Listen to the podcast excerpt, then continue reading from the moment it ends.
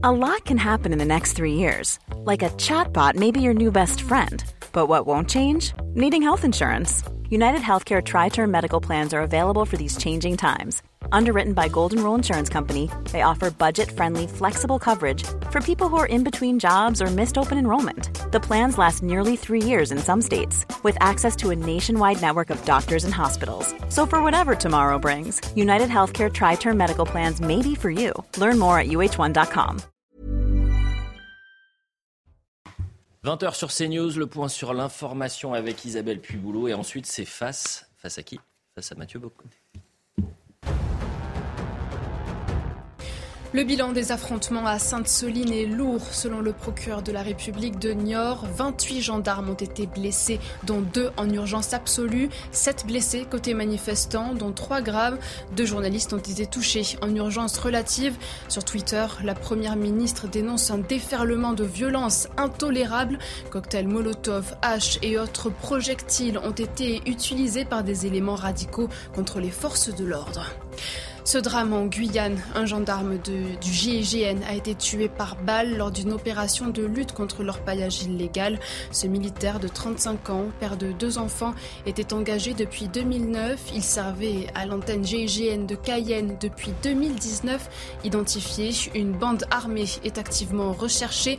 Emmanuel Macron salue le courage et la mémoire de ce sous-officier tombé sous le feu. Et puis aux États-Unis, au moins 23 morts après le passage d'une tornade dans le Mississippi. Un bilan provisoire. Joe Biden évoque des images déchirantes, habitations balayées, arbres arrachés. Le paysage est ravagé. Des équipes de recherche et de secours sont à pied d'œuvre pour retrouver des victimes. À la une de face à Boc les scènes de chaos se multiplient en France. À Paris, Rennes, Bordeaux, Nantes, quand ce n'est pas en marge des manifestations contre la réforme des retraites, c'est au nom de l'écologie à Sainte-Soline ce samedi où un champ agricole se transforme en champ de bataille. Comment expliquer cette ultra-violence? D'où vient-elle? Pourquoi? Pourquoi tant de haine? On en parle dans un instant.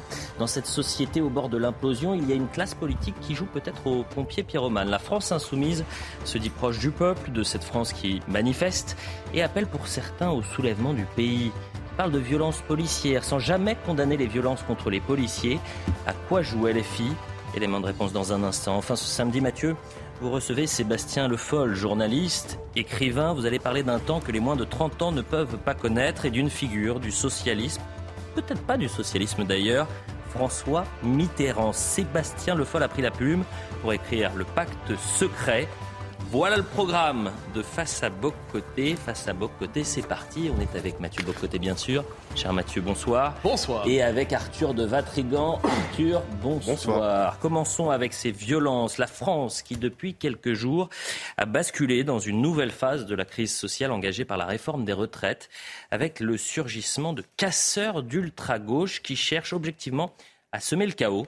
Et c'est sur cette mouvance que vous souhaitez revenir pour votre premier édito. Oui, parce que nous refusons, ou à tout le moins nous peinons, à nommer cette violence. Remarquez le vocabulaire utilisé. On parle de radicaux. Et des radicaux de quoi? On parle de factions et de factieux. Ce sont les mots du président de la République. On parle d'ultra-radicaux, quand on veut montrer qu'on n'est véritablement pas content. Mais ce sont des radicaux de gauche, pas au sens historique du terme évidemment. C'est l'ultra-gauche militante, révolutionnaire, qui se dit quelquefois antifa, qui se dit euh, qu'on associe quelquefois au black bloc. Vous connaissez le mot black bloc revient souvent. Le black bloc c'est une technique euh, d'intervention pour ces milices d'extrême gauche ou d'ultra gauche qui cherchent véritablement qui c'est une technique d'intervention dans la cité, c'est une technique milicienne. Mais nous ne parvenons pas à comprendre ce qui se passe parce qu'on se contente chaque fois d'avoir une réaction sur le mode on crie au fou. C'est-à-dire, qui sont ces fous qui osent aujourd'hui tout ravager, tout détruire? Et on ne comprend pas que derrière cette mouvance, il y a une psychologie, une philosophie, une sociologie et une stratégie. J'entends par là qu'on est devant un mouvement organisé qui entend explicitement déstabiliser nos démocraties, qui entend explicitement provoquer des tensions sociales ou les radicaliser pour nous pousser dans une logique qui est celle d'une logique révolutionnaire, nous sommes devant une mouvance qui à l'échelle de l'histoire qui appartient au temps où des bandes armées s'affrontaient dans la rue, fascistes et antifascistes. Eh ces bandes-là, les bandes, les milices d'ultra-gauche, aujourd'hui, on refuse de les nommer, pourtant elles existent. Alors, cherchons à comprendre leur univers pour savoir ce qu'il y a derrière ce culte de la violence.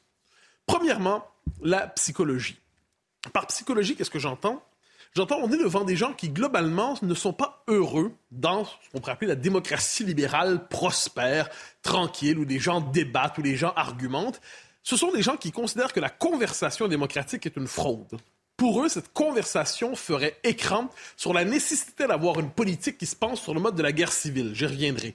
Donc, un affrontement violent, un affrontement qui monte aux extrêmes, un affrontement toujours le plus radical possible. Ça correspond à des psychologies, on pourrait dire des aventuriers exaltés et fanatiques qui, dans des temps normaux, sont dans les marges de la société, mais lorsqu'une société se réchauffe, lorsqu'elle s'excite, lorsqu'elle entre en éruption, eh bien, les éléments radicaux sortent des marges et vont au cœur de la vie politique. Les gens qui ont une psychologie extrême, une psychologie qui est hantée par la, une forme de fascination du chaos. Parce qu'il faut pas se tromper, la bête humaine est une bête complexe et une partie de l'humanité est fascinée par la possibilité du chaos. Le désir qu'il se passe quelque chose.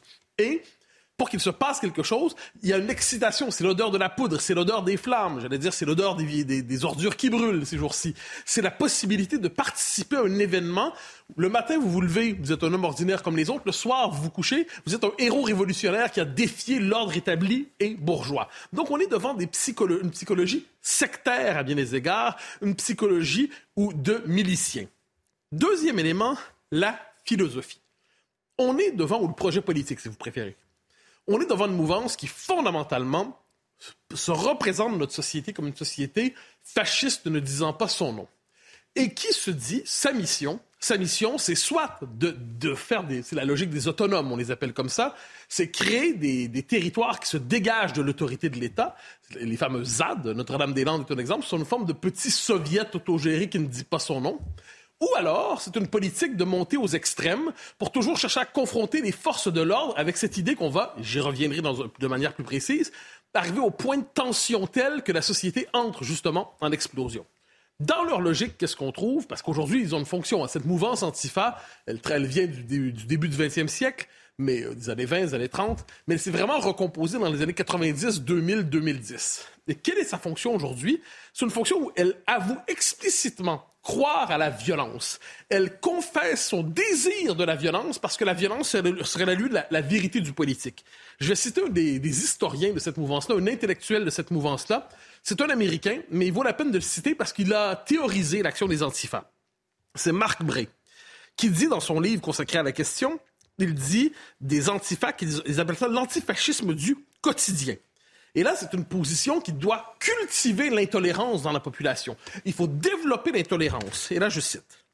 Chaque fois que quelqu'un prend position dans son esprit contre une intolérance transphobe ou raciste, vous allez voir la logique, mmh. en la dénonçant, en boycottant, en humiliant, en arrêtant une amitié, il met un regard antifasciste en pratique et contribue à étendre l'antifascisme du quotidien et à repousser la vague de l'alt-right, extrême droite, tout ça. Notre but devrait être que d'ici à 20 ans, ceux qui ont voté Trump, ou en France on pourrait dire Le Pen ou, euh, ou Zemmour ou d'autres, soient bien trop mal à l'aise pour le dire à voix haute. On ne peut pas toujours changer les croyances de quelqu'un, mais on peut évidemment les rendre trop coûteuses politiquement, socialement, économiquement et parfois même physiquement. Nous sommes devant des gens qui érotisent et théorisent la violence politique. Une sociologie maintenant. Et ça, c'est intéressant. Parce que des deux côtés de l'Atlantique, les antifas, l'ultra-gauche, ne recrutent pas ces troupes dans les mêmes milieux. Si vous regardez aux États-Unis, vous avez surtout des déclassés sociaux, des éléments antisociaux. C'est assez fascinant. Vous avez des individus déstructurés, des individus vraiment ce qu'on on pourrait dire qu'ils ont été pigés dans ce que Marx appelait le lumpenprolétariat. Donc, on a des catégories sociales les plus, même pas des catégories sociales, en fait, chez des individus complètement désocialisés qui trouvent dans la doctrine, dans la mouvance antifa, l'occasion d'exister politiquement sur le mode du fanatisme vengeur. En France, c'est autre chose. En Europe aussi, plus largement, c'est souvent un milieu issu des catégories sociales les plus privilégiées. C'est la bourgeoisie qui va s'encanailler en attaquant les flics. Il y a quand même quelque chose de tordu là-dedans. Et la stratégie, bien là, c'est assez clair. Qu'est-ce que la stratégie? C'est une stratégie où il y a des tensions sociales dans toutes les sociétés. Ça va de soi. Une société n'est pas pacifiée.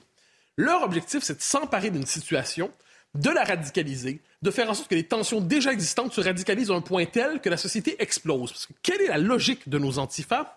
Ils se disent, la société libérale est un masque. Derrière ça, il y a l'ordre fasciste. Mais qu'est-ce qu'il faut faire? C'est créer des tensions telles qu'on va créer des affrontements, notamment avec les policiers, qui va, et le mythe de la société libérale va se déchirer sous nos yeux. Et ce qu'on va avoir désormais, c'est un affrontement direct entre l'ordre, la violence fasciste d'État et la violence antifasciste, qui est une violence d'autodéfense sociale. Et là, le commun des mortels, qui serait zombifié, endormi, endormi dans son confort, se réveillerait et là serait ouvert pour la révolution. Et nos antifas sont convaincus d'une chose, les minorités radicales font l'histoire, ils se contrefichent de la majorité et rêvent justement de telles actions comme on a vu aujourd'hui notamment, mais cette semaine aussi, pour faire des théâtres, pour exciter les passions et justement conduire au chaos. 800 000 euh, manifestants selon la CGT jeudi, 1000 éléments radicaux. Et pourtant, les minorités radicales font l'histoire, gardons-la à l'esprit. On répète souvent que ces activistes, ils sont connus des services de police. Alors pourquoi euh, peuvent-ils euh, continuer à, semer ce, ce, chaos sans souci? Est-ce qu'on ne fait pas preuve d'une grande tolérance à leur endroit? C'est le moins qu'on puisse dire. Hein. Moi, c'est une chose qui me révolte, je le confesse on, est bluffé par leur, mot, leur nom. Ils disent on est des antifas. Et je me rappelle combien de fois j'ai entendu des figures politiques me dire mais ils sont antifas. Ben nous aussi on est contre les fa, les fascistes. Donc entre les antifas violents et ceux qu'ils traitent de fascistes, eh bien, on prend pour les antifas qui n'ont pas complètement tort. Sauf que pour les antifas, le fascisme commence à droite du centre-gauche. Faut jamais l'oublier. Pour les antifas, le fascisme commence avec le printemps républicain. Donc, il crée une grande famille politique qui va du printemps républicain jusqu'à Éric Zemmour. Et tout ça, c'est l'univers des fa, du fascisme. Donc, dans leur esprit, leur définition du fascisme est complètement, euh, j'allais dire, psychotique. Ensuite, il faut dire une chose, ils, sont, ils ont souvent servi, non pas de manière formelle, mais de manière euh, structurelle, à la manière des, des supplétifs de ce que j'appelle l'idéologie diversitaire. Quand le régime dit ça, c'est un homme d'extrême droite très dangereux. Quand le régime dit ça, c'est un parti qui ne devrait pas exister. Quand le régime dit ça, c'est une librairie interdite. C'est une formule, ce sont des mots les antifas prennent ça au sérieux et ont pour mission de pourrir la vie de ceux qui sont désignés comme des infréquentables et des parias par le régime. On l'a vu avec euh, Éric Zemmour, soit dit en passant, ces derniers jours, qui voulait faire une conférence, une signature à Villeurbanne et la menace des antifas. Les antifas disaient on va foutre le bordel, on va empêcher la conférence de se tenir, ça va être un trouble à l'ordre public.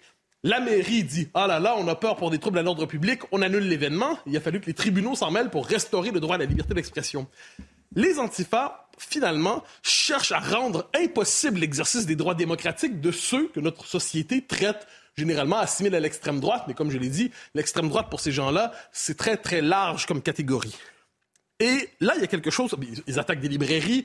Ça va très loin quand même. Attaquer des librairies, il faut quand même y penser. On l'a vu à Nancy, on le voit à Paris. Je l'ai déjà vu à Montréal, si je peux me permettre. Donc, c'est une mouvance qui est assez et plus que violente. Là, qu'est-ce qui se passe en ce moment? C'est une mouvance qui a tendance à s'autonomiser un peu. Parce que, bon, il y a l'alliance quelquefois de fait, mais là, ils se disent, c'est notre chance, c'est l'occasion de frapper, c'est l'occasion de jouer à la révolution, c'est l'occasion d'aller jusqu'au bout. Et là, nos élites sont complètement désorganisées, parce qu'on avait décidé depuis longtemps, et je reviendrai, que les vrais méchants, ce sont ceux qu'on appelle extrême droite, extrême droite, extrême droite, extrême droite, extrême droite. Et là, on, on se rend compte que la vraie violence, la vraie violence, elle porte un nom, elle est dans la rue, et on n'ose pas la nommer. Et si tout cela est vrai, Mathieu, euh, pourquoi nous ne parvenons pas à désigner ces, milices comme de véritables ennemis, il euh, faut le dire, de la République? De la République et de la démocratie et de la, société libérale. Eh ben, tout simplement parce que, je le disais, on a décidé depuis longtemps que le seul vrai méchant, c'est ce qu'on appelle l'extrême droite. C'est, on le voit en ce moment dans le débat sur les retraites, c'est fascinant. Qu'est-ce qu'on reproche? Je l'ai souvent dit sur ce plateau, mais je me permets d'y revenir, c'est important. On reproche aux gens du Rassemblement national, quoi qu'on pense des politiques de ce parti, on dit ils sont calmes, ils se comportent bien à l'Assemblée, ils se comportent pas en voyous. N'est-ce pas la preuve qu'ils sont terrifiants? Ils portent le masque du démocrate pour masquer leur vraie nature fasciste. Hmm. Moi, je fonctionne pas avec la théorie des masques. Je me contente de regarder qui agit aujourd'hui avec des méthodes violentes, des méthodes totalitaires, des méthodes de persécution.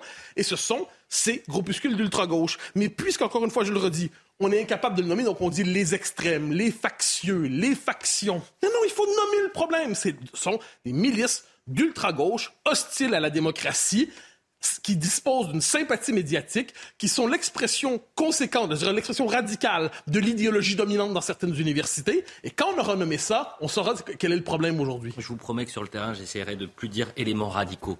Mais c'est un peu long, hein, ce que vous m'avez proposé. Ministre gauche. gauche. Arthur de Vatrican, plus. revenons sur ce sujet qui est sérieux parce que la situation sur le terrain, elle devient chaotique à certains endroits. Et on l'a vu ce samedi à, à Sainte-Soline.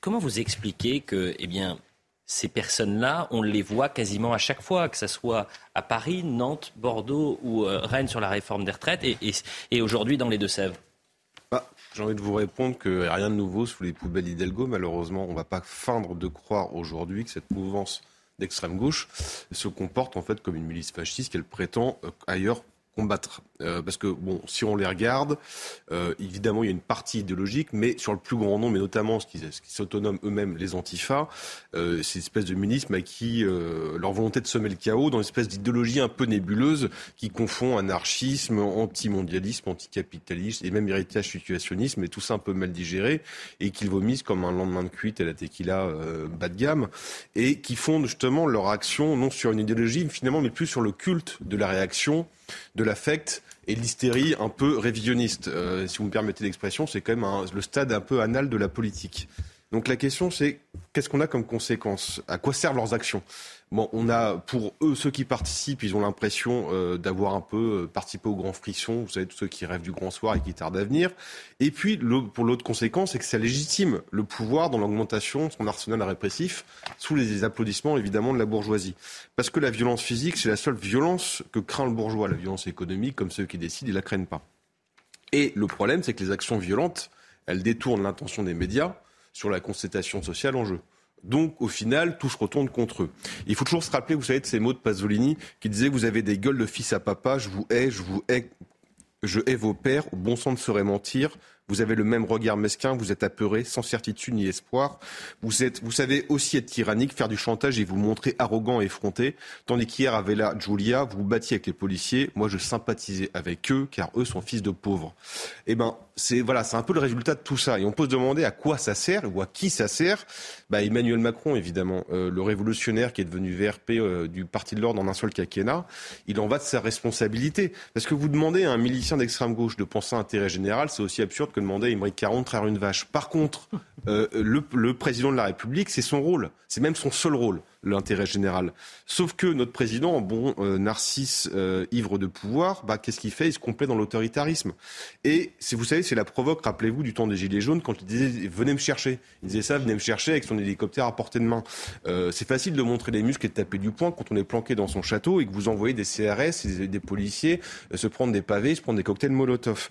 Il s'imagine, vous savez, son bon mot, c'est maintenant, c'est en responsabilité. Voilà, il s'imagine en responsabilité, comme il le dit, sauf qu'il annule la venue de Charles III euh, il nous fait passer, pardon pour l'expression, pour des cons, alors que ça fait quand même 100 ans, on a mis 100 ans à renvoyer l'arrogance anglaise de l'autre côté de la Manche.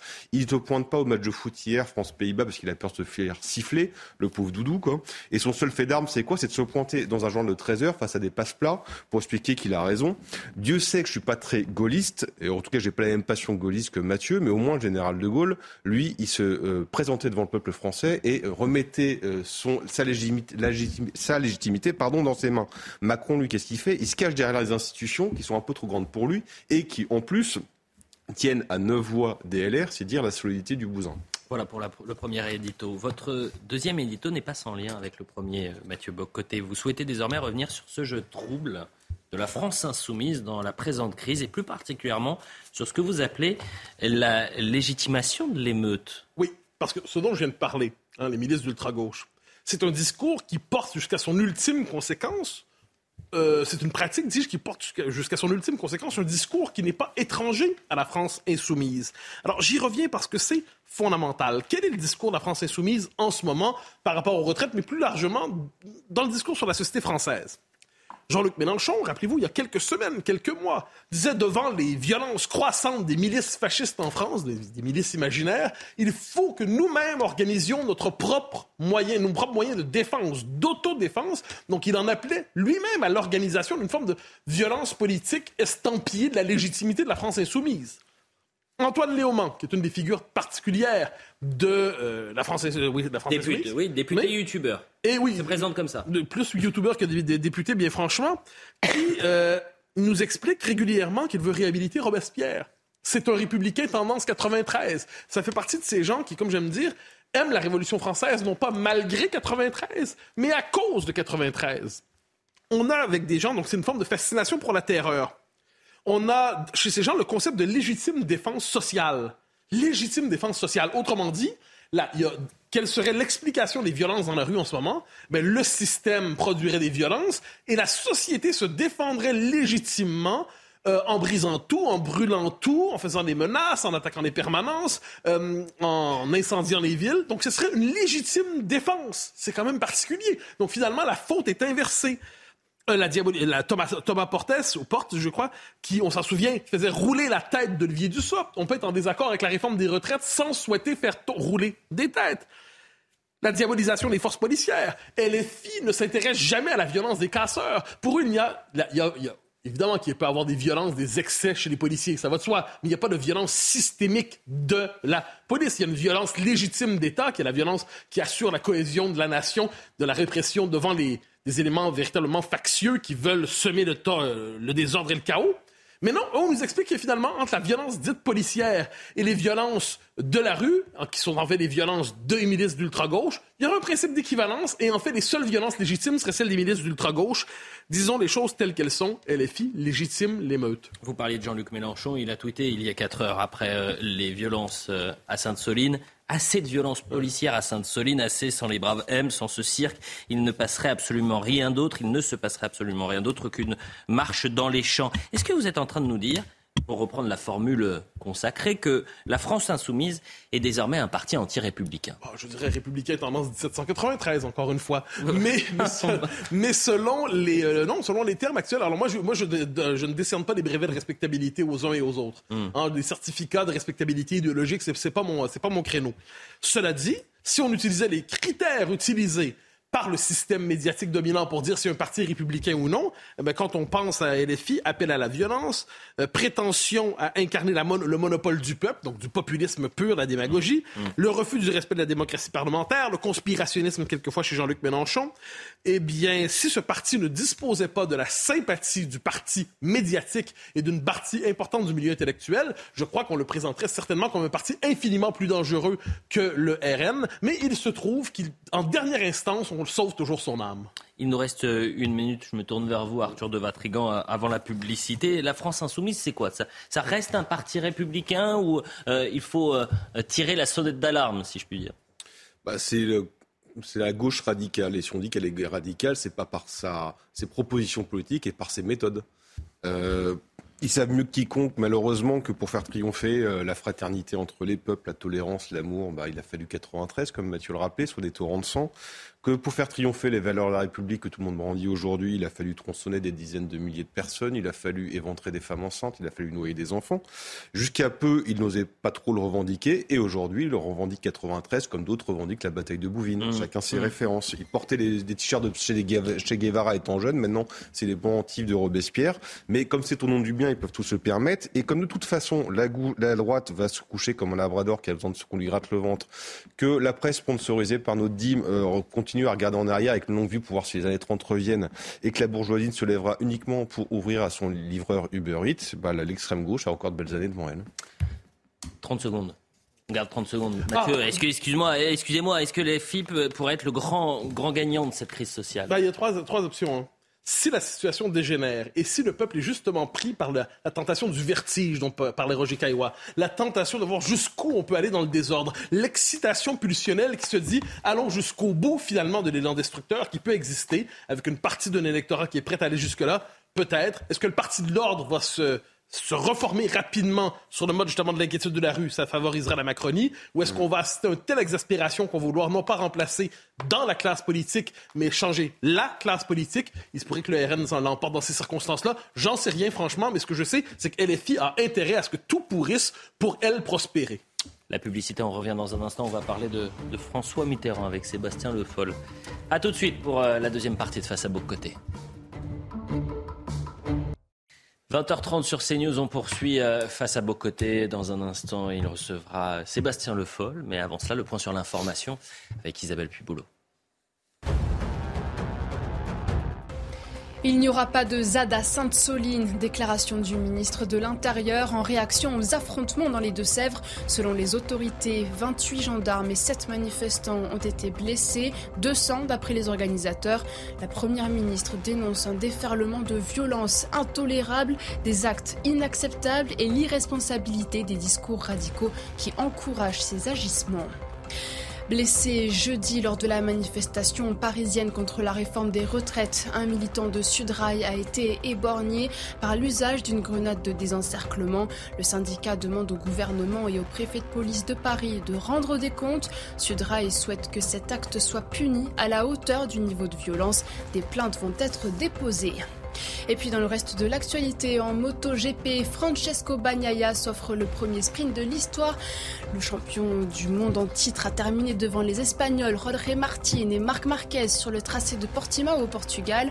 L'Italien prend donc provisoirement la tête du championnat avant le traditionnel Grand Prix disputé demain à 15h et ce sera à suivre sur Canal+.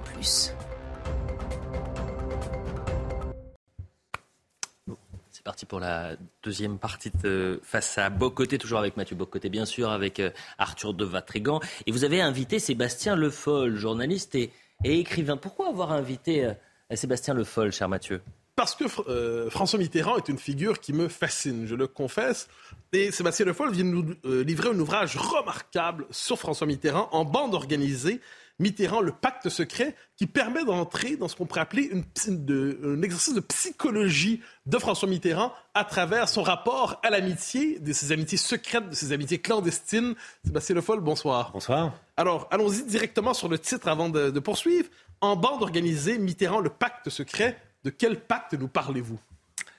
Vous savez, ces pactes que l'on noue euh, à l'adolescence, euh, dans les dortoirs euh, des collèges de province ou un peu plus tard dans les foyers étudiants, puisque c'est de ça dont il s'agit ici.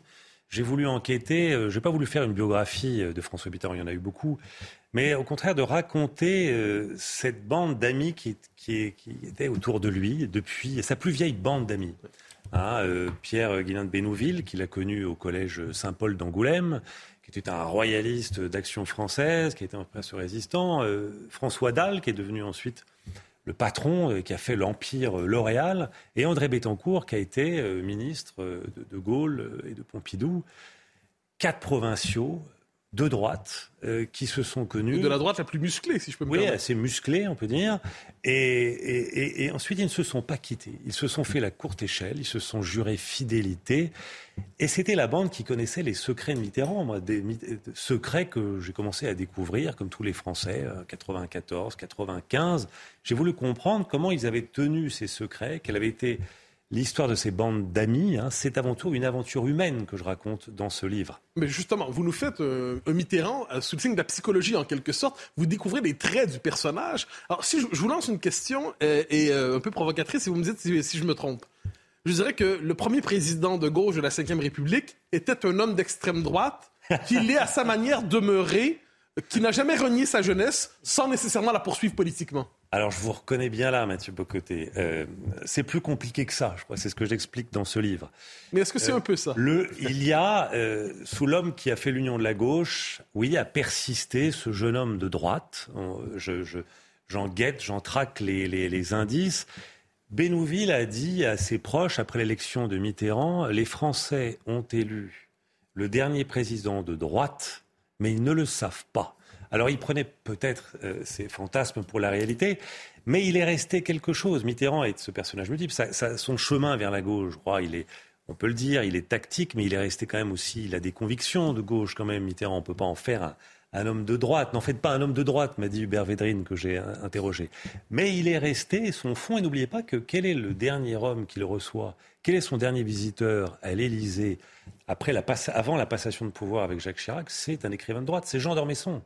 Donc ce choix n'est pas anodin. Euh, Mitterrand connaissait la valeur des symboles, de choisir le grand écrivain de la droite française. Il voulait adresser un message. Alors, vous nous présentez un homme qui a la passion des marges, qui a la passion peut-être même des proscrits, qui a la passion des parias. Euh, et qui, d'une certaine manière, aime toujours avoir un bout de doigt ou un bout de nez à savoir un peu ce qui se passe dans ces milieux. Qu'est-ce qui attirait François Mitterrand chez ses parias, chez ses proscrits? Quel trait de sa personnalité se révèle à travers, ou à tout le moins cette fidélité envers ceux qui deviennent des parias?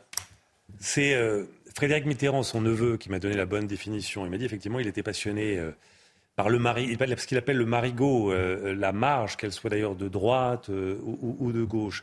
Alors il y a ce, rapport très ambigu qui, qui, qui est frappant avec l'organisation de la cagoule, cette organisation secrète d'avant-guerre qui, en 1937, va tenter de, renverser la, la, République. Il y a toujours eu dans son entourage des cagoulards. Il a assisté à l'enterrement de Cagoulard de premier plan, y compris euh, en tant que président de la République, où il était vraisemblablement à l'enterrement de la veuve d'Eugène Deloncle qui avait créé la, cagoule. Donc il est attiré effectivement par ce qui brûle, il, a le goût du risque, c'est très clair. Et surtout, il a un, un, mépris, une indifférence complète aux critiques. On a beau lui dire mais euh, ces gens sont infréquentables, plus on lui dit, plus il les fréquente et plus il s'affiche avec eux. Il est de ce point de vue-là très libre et euh, ce sont des gens avec qui il a noué des relations euh, dans, son passé et, il a, comme l'a dit un de mes interlocuteurs, euh, un rapport presque féodal à ces gens-là. Ces gens sont à moi, hein, en, mimant le geste. Ça, ça, tient de, ce registre-là, je crois. Alors, je passerai la parole à Arthur de Vatrigan dans un instant, mais question sur le personnage politique, cette fois on a l'impression, en vous lisant, et quand on connaît un peu le personnage, que François Mitterrand avait un rapport purement instrumental à ce que d'autres appelleraient les convictions politiques. Il veut le pouvoir, il cherche le chemin vers le pouvoir. Si le chemin vers le pouvoir, c'est l'antigaullisme, ce sera l'antigaullisme. Si l'antigaullisme va de gauche à Tixier-Vignancourt, ça ira jusqu'à Tixier-Vignancourt. Autrement dit, il y a chez lui une conception quasi machiavélienne du pouvoir. Il veut le pouvoir pour lui-même, et ensuite il plantera le drapeau qu'il faut pour lui donner la légitimité de circonstance. Oui, vous avez raison. Moi, c'est ce que, ressort de mon, de mon enquête, il y a quand même quelques constantes. Hein. Il y a, la, détestation de l'antigaullisme, hein. la détestation de De Gaulle est très forte. Éric Roussel, qui a écrit une très bonne biographie de Mitterrand, l'explique en disant que il en a en quelque sorte voulu à De Gaulle d'avoir été plus lucide, plus clairvoyant que lui en, 1940. Mais ça, c'est tenace.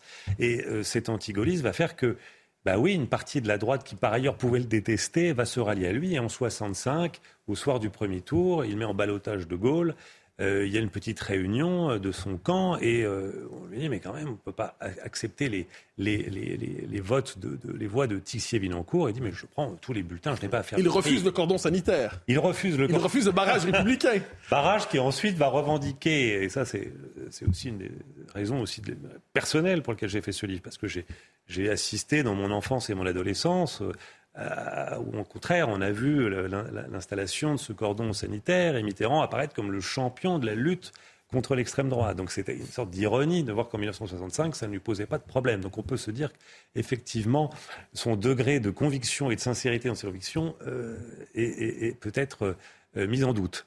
Arthur de Vatrigan. Alors, vous disiez un peu plus tôt qu'il était, qu'il se fichait des critiques, et pourtant vous écrivez qu'en 69, il a le choix soit de révéler son passé, ou au contraire le taire. Et il choisit de le taire.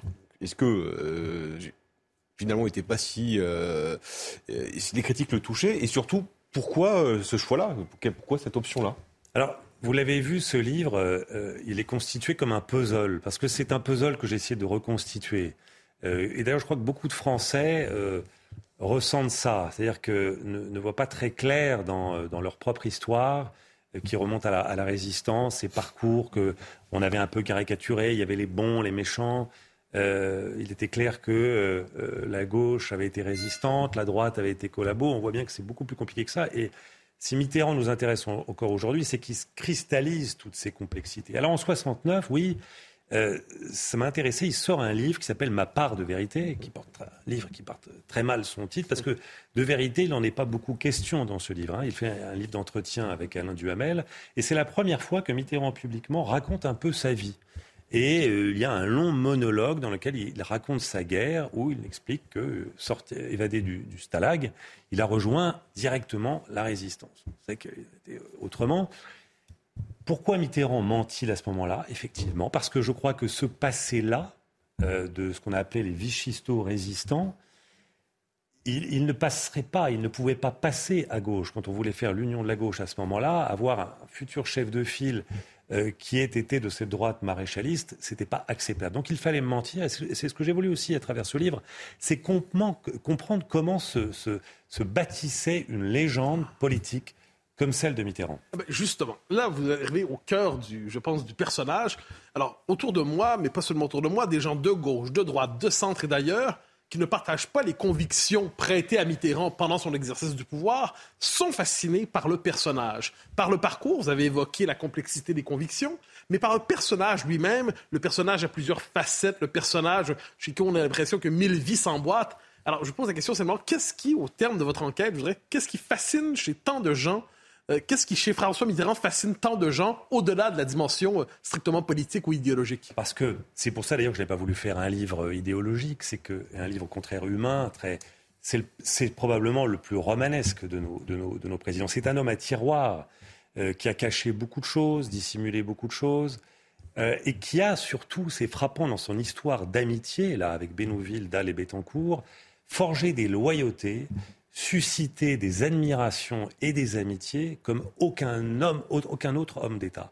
Et puis il a cette vision de la vie qui quand même euh, nous plaît aujourd'hui, qui par contraste avec le personnel politique d'aujourd'hui euh, nous séduit. C'est une vision assez littéraire de la vie euh, qui aujourd'hui fait qu'on s'intéresse à lui, que l'on soit de droite ou de gauche. Et puis au-delà de cet aspect-là, malgré tout, je pense que son ombre, son fantôme plane encore sur la vie politique française. Je pense que la gauche ne s'est jamais remise de ce qu'elle a découvert sur lui. C'est un peu comme un, homme ou une femme qui aurait découvert euh, à l'âge adulte que son père n'était pas vraiment son père, ou en tout cas qu'il n'avait pas eu l'histoire euh, qu'il lui croyait. Et puis la droite, euh, oui, le, redécouvre, parce que vous me disiez tout à l'heure, oui, c'est un homme de droite, voire d'extrême droite, qui a été élu en 81. Il ne faut pas oublier quand même que la, droite l'a détesté. Hein. Il a été certainement l'homme le plus détesté de la droite. Euh, et puis, il avait aussi des prises de position qui, qui faisaient aussi un homme de gauche, notamment sur, sur l'Indochine. Ce n'était pas le cas sur l'Algérie. Euh, et puis, le, ministre de l'Intérieur et le garde des Sceaux Mitterrand n'étaient pas du genre euh, laxiste. Mais donc, cet homme cristallise beaucoup de choses, et ce qui fait qu'on s'intéresse encore aujourd'hui parce que on ne connaît que quelques pages de l'histoire. Alors, il fascine de loin, il fascine de près. Vous nous parlez d'une bande, vous nous parlez de, quatre amis, quatre proches. Et on sent que c'est quand même la, figure centrale de la bande. C'est lui le roi de la bande, le chef de la bande. il y a presque un rapport féodal avec ses proches. Quelle est la nature de cette fascination pour, ses proches, vraiment, ceux qui étaient avec lui Qu'est-ce qu'ils voient en lui en disant c'est notre chef, c'est notre homme, on ne se séparera jamais? Alors c'est un peu plus compliqué que ça parce que lorsqu'ils se rencontrent euh, euh, à Paris notamment, ils sont de tempérament très différents. À Bénouville, euh, c'est vraiment le castagneur. le 6 février 34, il est dans la rue. Il est frustré par le 6 février 34. Il trouve d'ailleurs que euh, Maurras, Action française, sont trop mous. Il va se rapprocher de, la cagoule. C'est un homme d'action. On va le voir dans la, dans la, résistance ensuite. Euh, François Dalle, dans ces années-là, il est un peu le mentor de Mitterrand encore. Et puis c'est le, c'est le messager. C'est lui qui transmet les lettres de l'amoureux Mitterrand à Marie-Louise Terrasse, qui va être la future speakerine Catherine Langeais. Bettoncourt est un tempérament un peu plus euh, discret. Non, ils, partagent cette ambition. Ils ont une ambition commune, très, très, euh, très, très balsacienne euh, de, conquête du pouvoir. Ce sont trois ambitieux, trois provinciaux. Et ensuite, c'est la guerre qui va forger leur amitié. Ils vont partager des secrets. Euh, ils vont connaître, pour certains d'entre eux, ce, chemin, c'est le cas de Mitterrand et de Bettencourt, de Vichy vers la résistance, mener une double, voire une triple vie. Donc ça, la guerre, ce sont des hommes qui, je crois, sont restés toute leur vie les produits de la guerre, de la clandestinité. Euh, j'emprunte d'ailleurs un, titre pour un chapitre d'une série qui, était, qui, a eu un grand succès sur Canal+, Le Bureau des légendes. C'est un peu le Bureau des légendes, ces quatre copains. Hein. Ils ont vécu sous des identités euh, multiples. Et ces secrets-là, euh, ces doubles, ces triples vies, les ont partagés et ils sont soudés pour la vie. Hein. C'est à la vie, à la mort entre eux. Arthur de Vatrigan. Et justement, est-ce qu'il a déjà trahi son camp, trahi son parti politique au nom de cette amitié, de cette bande? Alors, je me suis beaucoup intéressé à ce qu'était devenu cette amitié après son élection en 81. Alors, euh, on le voit, j'ai eu accès à des archives, euh, archives privées, notamment euh, inédites de, de Bénouville. J'ai consulté les archives, les archives nationales, les archives que vous pouvez consulter, il faut le savoir, c'est que les archives de Mitterrand président, euh, pour le moment, euh, ne sont pas accessibles jusqu'à 2055. Euh, j'ai pu par dérogation consulter un peu leur correspondance. Alors on voit l'influence qui s'exerce au moment l'adoption de l'impôt sur la fortune. On voit que Dahl et Bettencourt quand même assez d'agir parce que pour limiter les effets néfastes de cet impôt. On voit Bénoville très actif à deux moments précis. Euh, on, parle, on a parlé beaucoup du 49-3 aujourd'hui, mais je crois que c'est la première fois où le gouvernement de Pierre Mauroy utilise le 49-3, c'est pour réintégrer euh, les officiers putschistes d'Alger euh, dans les cadres de l'armée. et Bénouville est assez actif, parce qu'il était tout gaulliste qu'il était, il était favorable à l'Algérie française. Et puis après, on va voir Bénouville agir, influencer au moment de la cohabitation en 86 il va jouer un rôle dans la constitution du gouvernement. Est-ce que Mitterrand les a, trahi ses convictions pour ça? Mais en tout cas, je pense que euh, ces hommes ont été ces antennes de droite pour l'éviter peut-être d'aller un peu trop loin, là où voulaient peut-être le conduire euh, ses nouveaux amis de gauche. Vous dites même que pour la cohabitation, c'est eux qui soufflent le nom de Chirac alors non, Benouville va, euh, Mitterrand le charge visiblement quand même de consulter et de faire un peu le messager, l'entre-deux avec la droite. Il va lui suggérer des noms. Il va même, d'ailleurs, j'ai retrouvé dans ses archives, lui suggérer pour le poste, le portefeuille de ministre de la Culture, Jacques Soustel, qui était donc aussi euh, grand esprit, mais figure quand même de l'Algérie euh, française. Euh, et puis, visiblement, pour les postes au ministère, les deux sujets qui intéressent beaucoup Bénouville, qui était l'homme de confiance de Marcel Dassault, c'est les questions de défense et les affaires étrangères, où il veillait beaucoup au choix des ministres. Alors, François Mitterrand demeure pourtant fidèle à lui-même, fidèle à sa jeunesse dans ses derniers moments. Vous nous citez, d'ailleurs, c'est la dernière phrase du livre dans son, dans son testament. La dernière phrase, une messe est possible. On se souvient de ses derniers discours, ses adresses à la nation. Je crois aux forces de l'esprit et je ne vous quitterai pas. Est-ce qu'à travers ça, il ne signe pas, d'une certaine manière, une forme de fidélité profonde, au-delà de la politique, de l'idéologie, qui était peut-être la surface pour lui, du pouvoir, c'était le dur, mais le fond de Mitterrand était moins idéologique que métaphysique? Une messe est possible. Comment interprétez-vous ah Oui, je le crois. Je raconte, j'ai reconstitué à partir de témoignages ou le, dernier déjeuner euh, entre ah. Mitterrand et Bénouville autour d'un plateau d'huîtres avenue Frédéric Lepless, on est quelques jours avant sa mort. Et à quoi va employer ce déjeuner euh, Bénouville À convaincre son ami euh, de mourir dans la, foi de son enfance? Et des phrases entre eux, c'était Tu te souviens hein, je, suis retourné d'ailleurs dans ce collège à Angoulême. Euh, on m'a montré les images de ce dortoir. Et, ils servaient ensemble la messe hein, au collège d'Angoulême, Mitterrand et Bénouville. Et oui, je crois que ce fond catholique est resté euh, très, très, très présent. Hein. Euh, Jacques Attali, qui fait partie des gens que j'ai interrogés, me parle de leur conversation. Il était beaucoup question de, de religion, mais pas seulement d'ailleurs de... De la communion des saints. Oui. L'importance de la, prière. communion des saints, on parlait du judaïsme. Il y avait, voilà, c'était une empreinte très forte chez Mitterrand. Et elle est là, oui, dans les derniers jours et les dernières heures. Alors, en dernière instance, on peut dire de Mitterrand. Alors, je, vous fais la, la, tripartition suivante. Vous me dites si je me trompe. la métaphysique est essentielle chez lui.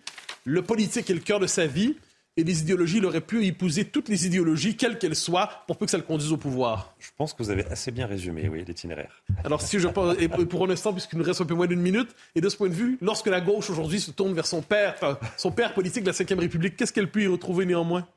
Bah, Des décisions circonstancielles qu'il aurait pu ne pas prendre? Je crois que la gauche, l'itinéraire de Mitterrand reste intéressant aujourd'hui, pas seulement pour la gauche, parce que moi, ce que j'ai voulu aussi, c'est comprendre cette histoire. Moi, je, c'est pour ça que les révélations sur son passé étaient incompréhensibles. Moi, on m'avait appris que c'est pas ce qu'on m'avait appris dans les manuels d'histoire. Euh, donc, euh, euh, beaucoup de Français se, posent encore beaucoup de questions sur ce qu'on leur a enseigné. Une dernière leçon, si je peux me permettre, en, en 10 secondes bah, Allez-y, allez-y, ah. bien sûr. Alors, je reviens une dernière fois sur une messe est possible. Une messe est possible. Est-ce que finalement Mitterrand est un, homme de prière? Est-ce que c'est un homme en dernière instance, le dernier président qui s'est vu comme un roi catholique de France? Ah ben vous savez que euh, euh, ça m'a été raconté. Euh, avec sa bande de copains, ils vont rencontrer le comte de Paris là quand ils sont tout jeunes. Et je crois à un moment, vous savez, il y a l'anniversaire capétien, et Mitterrand a le choix entre aller au congrès du, PS et à l'anniversaire capétien. Il va, il a continué à entretenir une relation avec le comte de Paris jusqu'au bout. Entre la rose et le lys, son cœur balancé. C'est très bien dit. Hum, merci beaucoup Sébastien euh, Le Foll. En bande organisée, Mitterrand, le pacte secret. Il n'y a pas de pacte entre nous, Mathieu Bocoté. Ah, mais si, mais il est, mais il est secret, donc on ne parlera pas. mais nous arriverons au sommet du monde. Arthur de Matrigan, merci beaucoup. On se retrouve évidemment la semaine prochaine. Vous pouvez revoir cette émission sur cnews.fr. L'info se poursuit sur CNews dans un instant. Vous savez qui c'est? Allez-y. Olivier de Carenfleck. Soir Info, on revient sur les tensions à Sainte-Soline. Restez avec nous sur CNews. Planning for your next trip? Elevate your travel style with Quince. Quince has all the jet setting essentials you'll want for your next getaway, like European linen, premium luggage options, buttery soft Italian leather bags, and so much more. And it's all priced at 50 to 80% less than similar brands. Plus, Quince only works with factories that use safe and ethical manufacturing practices. Pack your bags with high-quality essentials you'll be wearing for vacations to come with Quince. Go to quince.com slash trip for free shipping and 365-day returns.